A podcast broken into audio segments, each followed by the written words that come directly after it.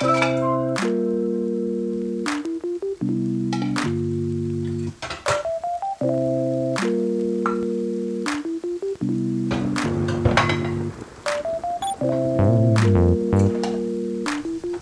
Famke. Hallo Lena. Wem gehört der öffentliche Raum? Äh, Autos. Gute Ich Antwort. Ja, ich habe mal so eine Grafik gesehen, ähm, wo es tatsächlich darum ging, wie viel Platz von Autos beansprucht wird. Also nicht nur durch Straßen, die werden ja auch durch andere VerkehrsteilnehmerInnen verwendet, aber vor allem halt durch Parkplätze. Ähm, und wie viel ähm, quasi vor allem so Raum in Städten man eigentlich der Bevölkerung zurückgeben könnte, wenn man zumindest die Innenstädte oder, oder auch Ja. weitere Bereiche autofrei machen würde. Da gibt es ja irgendwie auch so Initiativen. Also in Berlin gab es ja irgendwie so eine Initiative, die alles innerhalb von dem S-Bahn-Ring autofrei machen wollen würde. Und es gibt auch immer wieder so Viertel, wo dann teilweise so große Straßenkreuzungen letztlich dann gesperrt werden und dann so wie so, ein, wie so eine Terrasse für die Nachbarschaft dann sind. Ähm, ja, deshalb würde ich sagen, den Autos, ja. Ja, voll. Ich glaube, ähm, ich habe das auch mal gesehen. Von Jan Böhmermann gab es da, glaube ich, mal ein Video. Ja, das kann gut Ja, sein. ich fand es auch richtig krass, weil ich dann so durch meine Stadt gelaufen bin und überlegt habe, wie schön das wäre, wenn es wirklich einfach Grünfläche wäre. Und ja, wie cool das, glaube ich, auch so zum Connecten wäre mit anderen NachbarInnen und so, wenn man da einfach vor dem Haus kein Parkplatz, sondern einen Garten hätte. Ähm, ich habe mir die Frage auch gestellt und ich hätte jetzt so intuitiv geantwortet, uns allen, weil es ja ein öffentlicher Raum ist, sprich eigentlich für die Öffentlichkeit zugänglich, sprich eigentlich für alle Menschen zugänglich. Ähm, ja, dass es nicht so ist, darum soll es jetzt in der ähm, Folge gehen. Ja, cool. Ähm, ich würde sagen, mit dem kurzen und knackigen Einstieg begrüßen wir euch zu Pantoffeln im Regen, zu unserer 58. Folge, wie wir gerade eben noch geklärt haben. Ähm, ja, wir besprechen hier Dinge, die uns gerade interessieren, ähm, bereiten meistens ein bisschen so das in einer kleinen Recherche vor und äh, präsentieren euch das dann hoffentlich etwas unterhaltsam und ansprechend in einer Folge. Genau, ich bin Lena, gegenüber von mir sitzt Famke und ähm, ich habe heute die Folge vorbereitet. Und zwar soll es heute um ähm, feindliche Architektur gehen. Und ähm, im Fachjargon ähm, nennt man das auch defensive Architektur. Ähm, ich habe davon vor einer Weile von einer Bekannten von mir das erste Mal gehört, weil die darüber einen Artikel schreiben wollte. Und ähm, ja, war erstmal richtig schockiert und erstaunt, weil wir uns ja irgendwie alle jeden oder fast jeden Tag, wenn wir nicht gerade irgendwie nur zu Hause bleiben, ähm, im öffentlichen Raum bewegen und viele Dinge durch die Auseinandersetzung mit defensiver Architektur mir erst dann bewusst geworden sind. Und ähm, genau, ich habe ja immer so ein bisschen die Frage am Anfang, Famke, kannst du dir darunter was vorstellen, beziehungsweise hast du schon so ein klares Bild vor Augen, was du jetzt ähm, auf Anhieb darunter, was dir da so einfällt? Boah, ja, ich, das- ich habe das gerade, darüber habe ich gerade nachgedacht, dass du mir bestimmt gleich diese Ja. Frage stellen wirst und schon im Kopf so ein bisschen dahingelegt. Ähm, das, ich muss ehrlich sagen, das Erste, was mir eingefallen ist, also nachdem ich das mit den Autos gesagt habe, was vielleicht das Zweite gewesen wäre, was ich gesagt hätte, ist ja auch so wie du, uns allen. Und dann habe ich, mein nächster Schritt war dann zu überlegen, dass halt auch Leute gibt, die irgendwie keinen festen Wohnsitz haben, zum Beispiel, die auch mal irgendwie nachts auf der Straße schlafen müssen oder schlafen. Und ähm, ja, ich versuche nur gerade meinen Gang, Gedankengang nachzuvollziehen. Und dann bin ich, als du angefangen hast, von defensiver Architektur zu reden, ist so ein Bild in meinem Kopf hochgekommen. Das habe ich irgendwo, keine Ahnung, auf Twitter oder halt irgendwie auf Social Media gesehen, von so einer Bank, wo, also so eine Parkbank, wo aber halt lauter, also die ist quasi in lauter einzelne Sitze unterteilt durch ganz viele Lehnen, also so, dass da vier Leute zum Beispiel nebeneinander sitzen können. Und da drüber ist wie so ein Werbebanner, wo man sieht, wie eine Person auf einer Bank liegt und dann steht drüber Nobody should sleep on the streets und dann ist das irgendwie so Werbung für so eine Hilfsorganisation. Und das ging halt dadurch, oder ich habe das da gesehen, weil das halt so super, ähm, ja, ironisch, weiß ich nicht, ob das das richtige Wort ist, aber dass halt diese Person abgebildet wird. Also offensichtlich ist so eine Awareness da, dass es Leute gibt, die auf so Bänken schlafen. Und es ist ja auch immer noch besser, auf der Bank zu schlafen, als auf dem kalten Boden. Und gleichzeitig wird aber die Bank so dorthin gebaut, dass da niemand drauf schlafen kann. Einfach, genau. Und das war so ein bisschen meine Idee. Und ich könnte mir halt vorstellen, dass sich das auch in übersetzt, übersetzen lässt in öffentliche Gebäude oder, keine Ahnung, meinetwegen so was gibt es denn so, Tunnel oder, oder, oder so Brücken oder so, dass die eben so gebaut werden, dass die zum Beispiel dafür nicht genutzt werden können. Aber das ist ja. jetzt so meine Idee. Ja, du mhm. hast ähm, total recht. Also ähm, ja, des, defensive Architektur, das sind eben bauliche Maßnahmen, die für obdachlose Menschen oder andere Menschen ähm, ein feindliches Design darstellen. Und ähm, du hast ein richtig, richtig gutes Beispiel und äh, ich glaube auch eines der bekanntesten Beispiele genommen. Ja. Eins plus mit Sternchen. Yeah. Ähm, genau, und zwar sind das die Bänke ohne, ähm, mit Armlehnen in der Mitte. Ähm, tatsächlich sieht man die richtig, richtig häufig. Ähm, es gibt auch einen YouTube, ähm, einen Instagram-Kanal, wenn ihr jetzt gerade mal nebenher noch schauen wollt, wie ähm, defensive Architektur aussieht. Da kann man einfach de defensiv unterstrich Germany eingeben. Und verlinken wir dann auch genau, wir auf verlinken der Website. Und in den Show Notes. Ja. Und ähm, das sieht es ganz eindrücklich aus. Ich könnte eigentlich auch alleine von meinem Zimmer oder ja, meiner Wohnung bis ähm, zum Hauptbahnhof sind so ungefähr zehn Minuten. Und allein da, bei dem Weg, habe ich schon mindestens drei oder vier unterschiedliche Arten, unterschiedliche Designs von feindlicher Architektur gesehen. Also es ist auf jeden Fall ein Ding. Und ähm, es ist eben ein Ausgrenzungsmechanismus für Menschen ohne Obdach, aber beispielsweise auch für ähm, SkaterInnen, weil ähm, es da so Kufen gibt. Die habe ich tatsächlich noch nie wahrgenommen gehabt und ich habe die jetzt auch nicht, noch nicht in echt gesehen. Diese Kufen sollen aber dafür sorgen, dass man an so Geländern oder an so Flächen, dass sie sozusagen so einen Hübbel bilden, dass man da nicht drüber fahren kann mit dem Skateboard. Und ähm, finde ich auch ganz spannend und finde ich auch relativ gefährlich einfach. Was ich noch eine ähm, eindrückliche Art finde, ist zum Beispiel auch unergonomische Sitzflächen ähm, oder so Sitzblöcke, die irgendwie auch als Kunst verstanden werden können. Und erst wenn wir uns damit dann weiter auseinandergehen, ähm, auseinandersetzen, ähm, versteht man, ah ja, okay, das sieht zwar kunstvoll aus, aber das soll vor allem auch ähm, dazu dienen, dass sich ähm, Menschen ohne Obdach nicht da hinlegen können und da, dort schlafen können.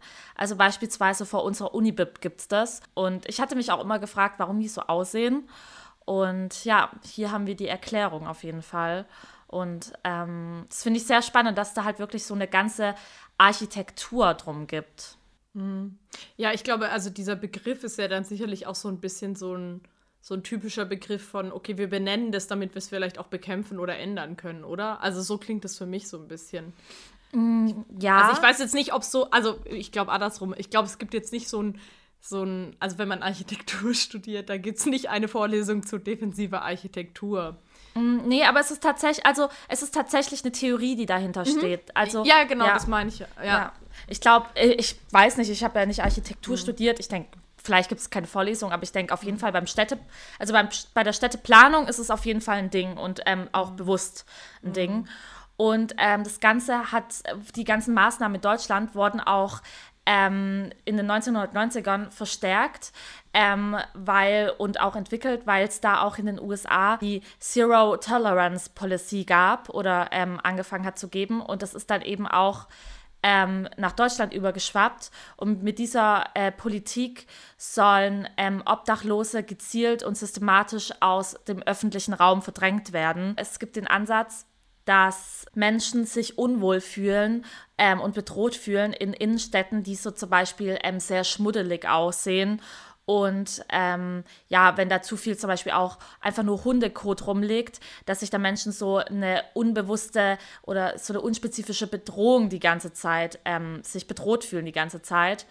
Und ähm, deshalb sollen eben auch, soll eben nicht nur das Stadtbild schön gemacht werden, indem es eben sauber ist, sondern auch Menschen, die irgendwie nicht so ähm, der Norm entsprechen und die zum Beispiel drogenabhängig sind, also oder nicht ähm, gepflegt aussehen, sollen ähm, aus dem Stadtbild vertrieben werden, damit andere Menschen ähm, ein gutes Gefühl haben. Was ich so spannend finde daran, ist, dass irgendwie auf der einen Seite ähm, halt das total problematisiert wird, ne? Also, oh, wir wollen jetzt, also und dann wird es auch so in der Weise problematisiert, dass man sagt, ja, wir wollen ja nicht, dass jemand obdachlos ist, wir wollen ja nicht, dass die Leute da äh, rumhängen, wir, äh, wir wollen ja nicht, dass das, dass da geskatet wird, weil, keine Ahnung, da laufen Mütter mit ihren Kinderwägen ja. vorbei oder es gibt ja ganz, gibt ja. ja ganz viele Argumente oder was. Ähm, und das heißt, man hat irgendwie auf der einen Seite schon irgendwie einen Blick für die Probleme oder einen Blick für das, was man nicht möchte. Aber anstatt sich zu überlegen, was führt denn strukturell dazu, was führt ja. denn dazu, dass Leute auf der Straße leben, was führt denn dazu, dass Leute im öffentlichen Raum skaten wollen, also wenn wir jetzt die zwei, diese zwei Baustellen, sage ich mal, aufmachen, und sich dann irgendwie dafür eine Lösung überlegt, die sowohl die Bedürfnisse von den Leuten, die quasi ähm, ja, diesen öffentlichen Raum auf diese eine Weise einnehmen, dass man die kombiniert mit anderen Leuten, die auch im öffentlichen Raum sich bewegen, also ganz normale PassantInnen zum Beispiel.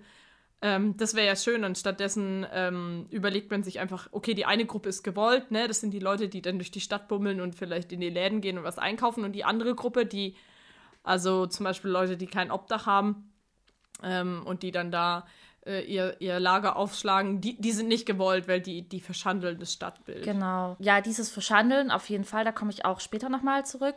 Und ich wollte aber noch was ganz wichtig ist, zu sagen, dieses, ähm, diese diffuse Unsicherheit, die man spürt, ist halt keine reale Unsicherheit. Und vor allem, was man dabei auch immer vergisst, ist, dass halt auch ähm, Menschen ohne Obdach selber sehr oft Opfer von Gewalt werden. Also das ist halt gerade das Ding so. Die werden, ähm, alle, die werden schon zu TäterInnen, obwohl die eigentlich schon Opfer sind, nämlich auch diesbezüglich, dass die eben keine private Rückzugsmöglichkeiten bekommen und dass die eben den offenen, den öffentlichen Raum nutzen müssen, weil sie sonst eben ähm, ja keine Möglichkeiten haben, beispielsweise auch irgendwie Geld zu bekommen. Ähm, eben weil durchs Betteln bekommt man ja dann auch Geld. Oder ähm, weil die Kommune oder die Stadt sich nicht ähm, darum kümmert, dass ähm, genügend zum Beispiel Unterkünfte für obdachlose Menschen ähm, gegeben sind oder ja einfach da irgendwie eine gute Infrastruktur herrscht für die. Es wird irgendwie so den Ob Menschen ohne Obdach so die Schuld gegeben und aber ähm, was strukturell eigentlich dahinter steckt, warum die Menschen ohne Obdach sind, ähm, und dass bloß weil man die nicht mehr sieht, sie trotzdem noch da sind, das wird irgendwie äh, von vielen Leuten einfach verdrängt, weil so aus den Augen, aus den Sinnen. Und das ist ja irgendwie auch nicht das Ziel, was eigentlich verfolgt werden sollte. Ja, was ich irgendwie noch spannend finde, darüber habe ich gerade nachgedacht, ist, dass, also weil du ganz am Anfang gefragt hast, wem gehört der öffentliche Raum, ähm, naja, also ja schon auch der irgendwie, sag, sag ich mal so, der gehört ja der Kommune, der gehört ja der Gemeinde oder, oder der Stadt so. Also so ist das ja auch quasi sozusagen tatsächlich rechtlich eingetragen. Und eigentlich ähm, hat man so als einzelne Person, als Bürgerin, hat man irgendwie erstaunlich wenig direkt aktives Mitspracherecht. Klar, ja, man voll. wählt vielleicht, man wählt vielleicht einen Gemeinderat oder so. Ja. Aber ähm, ja, irgendwie manchmal habe ich das Gefühl, so an, dem, an den Kon Konzepten, die dann tatsächlich umgesetzt werden, klar, so größere Projekte werden dann schon auch beworben. Da gibt es dann schon auch irgendwie so, dass man so Input hat. Also, ich weiß nicht, von einiger Zeit war irgendwie auch die Buga, die Bundesgartenschau in Heilbronn. Das ist ja ganz viel neuer, sozusagen neuer öffentlicher Raum, der geschaffen wurde. Da wurde natürlich schon irgendwie auch interagiert mit den BewohnerInnen der Stadt. Aber so bei so Mikroentscheidungen, die aber für so ja, gerade für so obdachlose Personen total relevant sind, wie zum Beispiel, stelle ich da eine Bank hin, auf der man schlafen kann, oder stelle ich eine Bank hin, auf der man nicht schlafen kann. Ich habe irgendwie das Gefühl, darauf kann ich persönlich als Privatperson überhaupt keinen Einfluss nehmen. Und das finde ich irgendwie ein bisschen frustrierend. Ja, oder ähm, wo werden Obdachlose vertrieben? Wo, wird ähm, wo werden ja. sie geduldet und sowas? Also ähm, es gibt ja dann auch so Verschönerungsprojekte, die dann aber halt auch dafür sorgen, dass die obdachlosen Menschen da eben nicht mehr bleiben können, wo sie eigentlich schon seit Jahren beispielsweise sich auch so ein Lager aufgebaut haben. Ich glaube, in Berlin war das doch letztes, ich weiß nicht mehr, letztes oder vorletztes Jahr auf jeden Fall eine große Sache, dass ziemlich viele ähm, Lager, ähm, die auch da schon seit Jahren Bestand hatten, geräumt wurden. Ich kriege das natürlich jetzt auch nicht mehr so ganz zusammen, aber es gibt ja auch immer wieder so ähm, so Camps, sag ja. ich mal, wo sich ganz viele Obdachlose zusammentun oder ja. einfach ja Leute, die eben im Moment in, da in die, so eine Situation sind.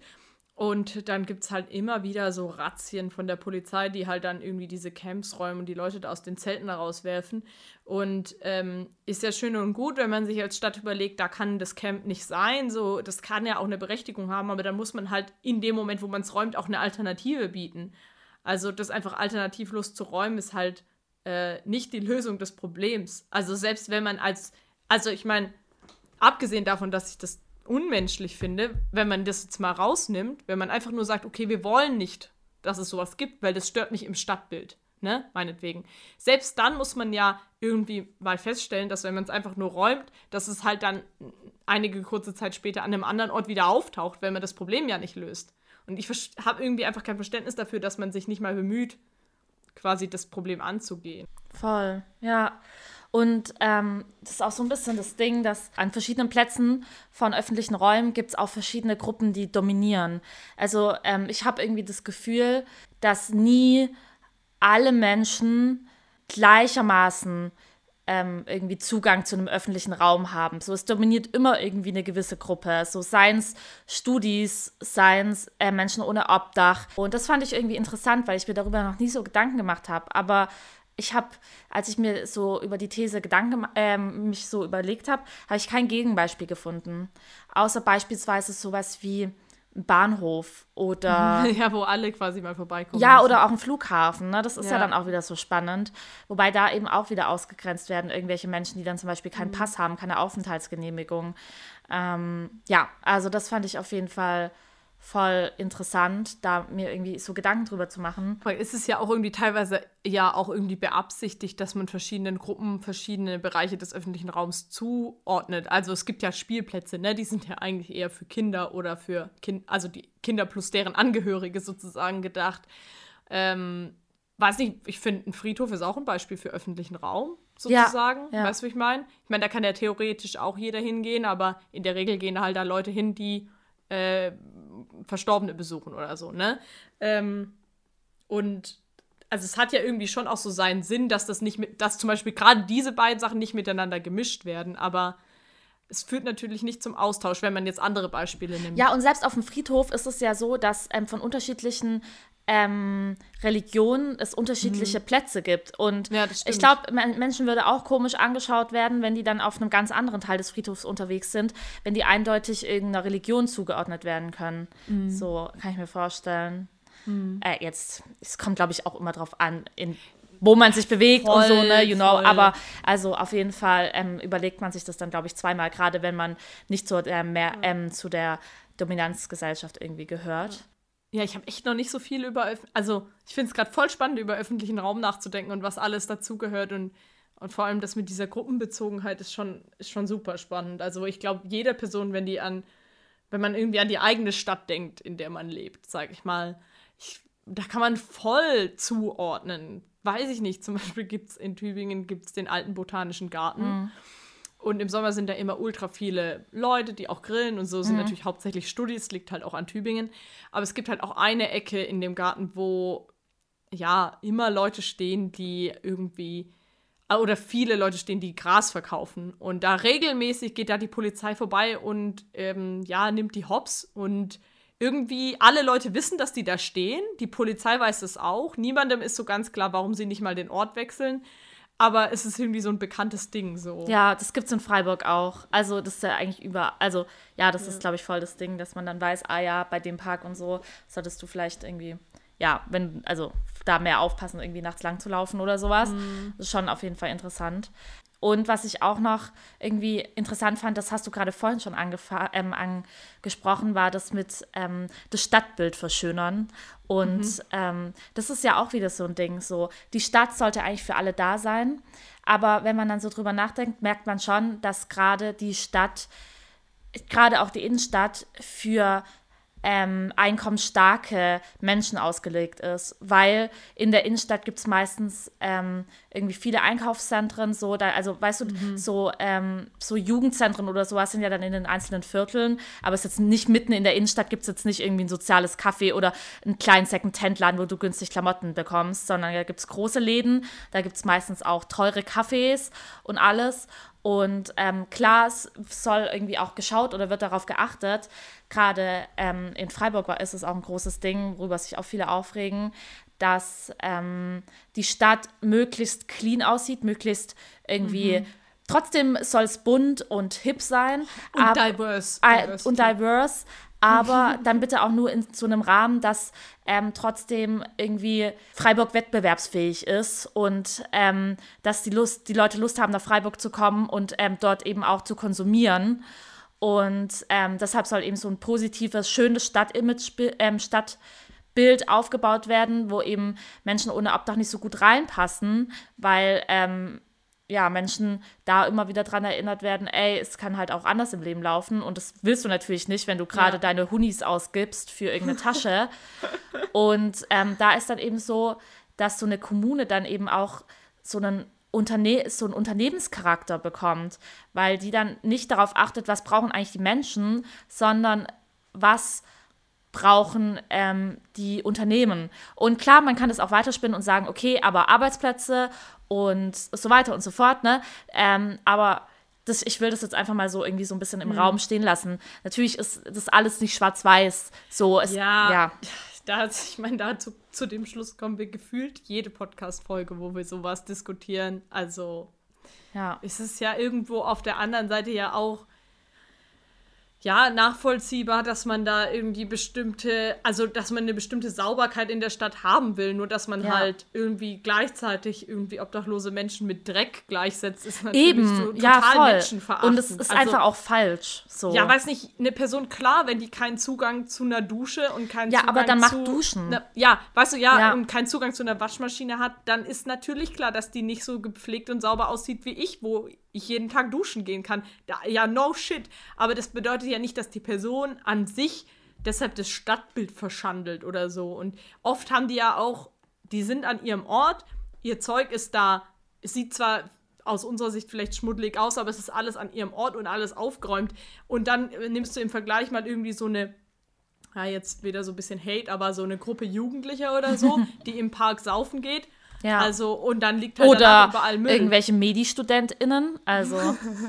ja, ja, voll. Ja. Also, es ist, es ist ja so. Also, ich nehme mich ja da selber auch nicht aus. Also, ich war auch schon auf Festivals und wenn du siehst, wie danach halt die, die Fläche aussieht, ich würde zwar behaupten, ich habe meinen Müll immer weggeräumt, aber ähm, ja, ich war ja trotzdem Teil dieser Gruppe sozusagen, die da für gesorgt hat, dass es da nicht sauber ist. Ja. Also es gibt Projekte, ne? aber dafür mhm. muss dann eben Geld ausgegeben werden und es ist einfach leichter, dann so eine defensive ähm, mhm. Architektur zu fahren, als sich dann wirklich mal zu überlegen, mobile Duschen, mobile Toiletten, ähm, eben auch, was du gemeint hast, ähm, hier mobile Waschmaschinen und sowas. Mhm. Das gibt's alles. So, es ist nicht so, als ob Menschen sich nicht drüber Gedanken gemacht haben, aber es muss dann eben auch umgesetzt werden. Und das mhm. finde ich so schade, dass da sich nicht irgendwie mehr bemüht wird, ähm, den Menschen ohne Obdach auch so gerecht zu werden und auch die würdevoll irgendwie, ja, zu behandeln und nicht so, so es, ist, es ist jetzt vielleicht ein bisschen polemisch ähm, ausgedrückt, aber einfach wie so Tauben zu behandeln, die da dann irgendwie ja so überall so Spitzen hingestellt bekommen, dass sie da irgendwie nicht hin können. Also es ist ja wirklich so. Und ich glaube, ich würde gerne noch ein paar andere Beispiele nennen, weil ich es einfach sehr, sehr mhm. irgendwie noch eindrücklich finde. Ähm, beispielsweise hast du es bestimmt auch schon mitbekommen, klassische Musik in U-Bahnhöfen. Ich hatte das das erste Mal in ähm, Hamburg mitbekommen, aber mittlerweile gibt es das in vielen größeren Städten. Dann gibt es auch ähm, blaues Licht. Das habe ich also allerdings in so mehr in so, keine Ahnung, McDonalds-Toiletten oder so mitbekommen, dass mhm. die eben sich, äh, dass die die Venen nicht sehen, ähm, mhm. also nicht ähm, konsumieren können. Dann ähm, gibt es auch noch ganz viel, auch das, das kenne ich vor allem auch in Freiburg, unter Brücken, dass da keine Grünflächen sind oder ähm, normale Flächen, die man nutzen kann, sondern dass es immer so eine Unterbrechung gibt mit so Steinen. Nicht mal nur für Menschen ohne Obdach, sondern auch für ältere Menschen, wenn beispielsweise an ba Bushaltestellen keine ähm, Bänke stehen, ist es halt auch für die ein Problem, weil ähm, die müssen da mal 10, 15 Minuten stehen, bis der nächste Bus kommt. Und das ist natürlich mhm. jetzt für die auch nicht ähm, irgendwie so angenehm. Hm. Was ich mich noch gefragt habe, äh, passt da nicht auch so ein bisschen Barrierefreiheit rein? Also weiß ich nicht, so ein super schönes Kopfsteinpflaster ist ja jetzt auch nicht unbedingt das, was man mit einem Rollstuhl ähm, ja. gut bezwingen kann, sage ich mal sozusagen. Also das nimmt ja auch bestimmten Menschen oder Menschen, die bestimmte Voraussetzungen eben nicht erfüllen oder andere Voraussetzungen haben, nimmt es denen ja halt auch so ein bisschen die Möglichkeit, den öffentlichen Raum zu nutzen. Ja, definitiv. Ja, ich glaube, ähm, es ist irgendwie immer so ein, was wir gerade auch schon gesagt haben, irgendwie so ein Mittelding. Auf einer Seite ist es natürlich wichtig, dass die ähm, Stadt nicht irgendwie vermüllt wird, aber das alleine ähm, Menschen ohne Obdach zuzuschreiben und die dann einfach daraus zu verdrängen, ist halt nicht die Lösung. Ich glaube, am Ende würde ich noch so eine kleine äh, positive Anekdote ja. oder sowas finden, wo, Gerne. Äh, wo finde ich, Teilen des öffentlichen Raums gut funktioniert hat. Ähm, in Heilbronn, also als ich, als ich Abi gemacht habe, da gab es immer so diese, also in den Wertwiesen, ne, das ist ein größerer Park in Heilbronn, gab es immer so ein bisschen die Tradition, das hatte sich über Jahre aufgebaut, dass alle AbiturientInnen da nach der letzten Prüfung hingegangen sind und sich halt naja, zusammen da betrunken haben, sag ich mal. Und da entsteht natürlich auch jede Menge Müll.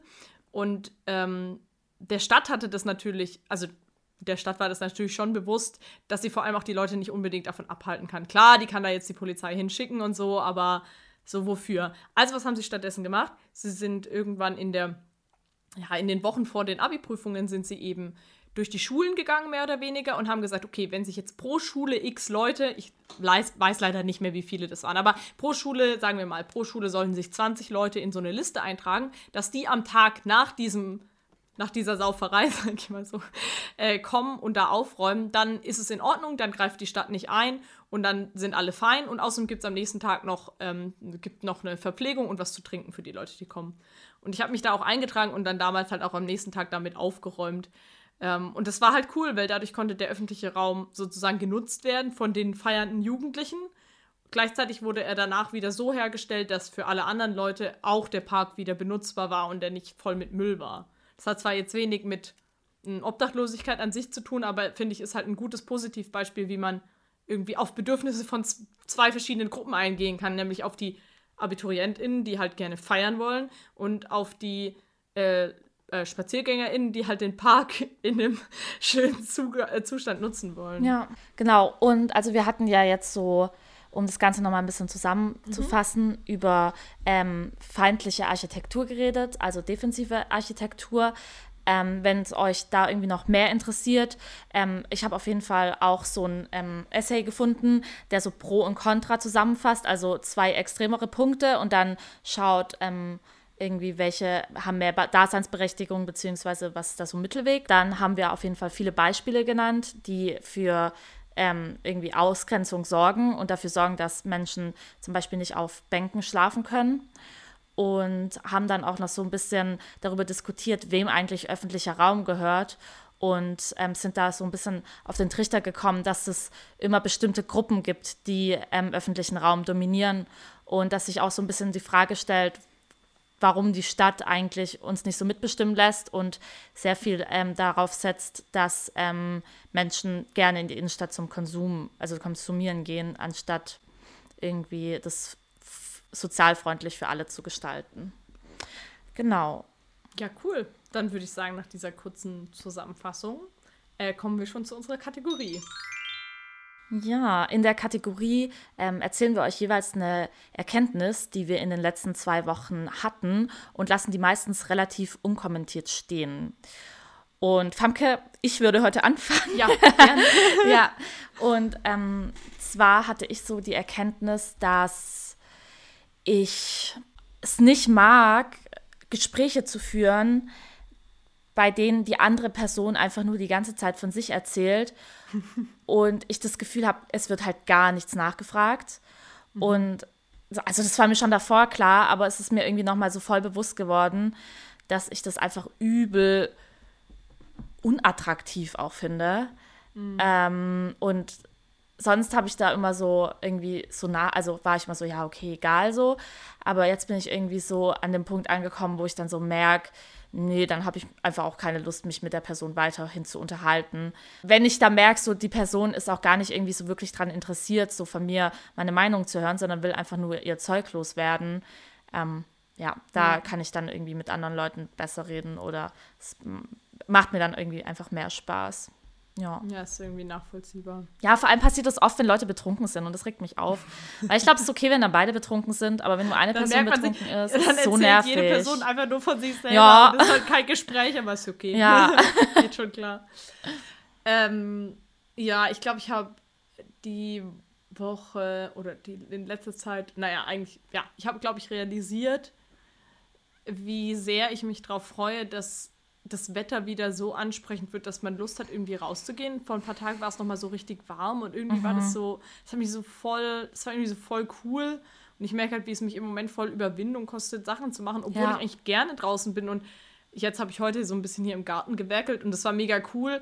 Aber halt auch nach einer Weile war ich dann schon wieder so, ach nee, ich muss jetzt eigentlich wieder rein, weil es ist irgendwie kalt und unangenehm und außerdem fängt es an zu regnen. Und ich merke, dass ich mich sehr danach sehne, dass es mehr so ein Ding ist, dass man irgendwie sich wieder auf die Terrasse setzen kann. Zumindest irgendwie für ein paar Stunden am Tag. Es muss jetzt nicht 30 Grad haben, aber Ja. ja, und dass ich mich darauf voll freue. Ja, richtig schön. Gut, dann ähm, was ist für diese Folge. Äh, wir hoffen, euch hat es gefallen. Lasst gerne eine positive Bewertung auf Spotify da.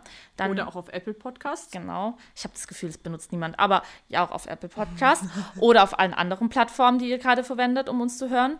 Und ähm, dann sehen nämlich andere Leute auch unseren Podcast und ähm, wissen, dass wir cool sind und dass sie uns anhören müssen. Genau. Ja, äh, Quellen oder, oder Sachen zum Weiterlesen findet ihr wie immer auf unserer Webseite pantoffelnimregen.de. Und wenn ihr mit uns interagieren wollt, dann könnt ihr das einfach über unseren Instagram-Kanal tun. Da heißen wir auch Pantoffeln im Regen. Genau, ansonsten habt schöne zwei Wochen und wir hören uns dann wieder. Bis Tschüss. dann. Ciao.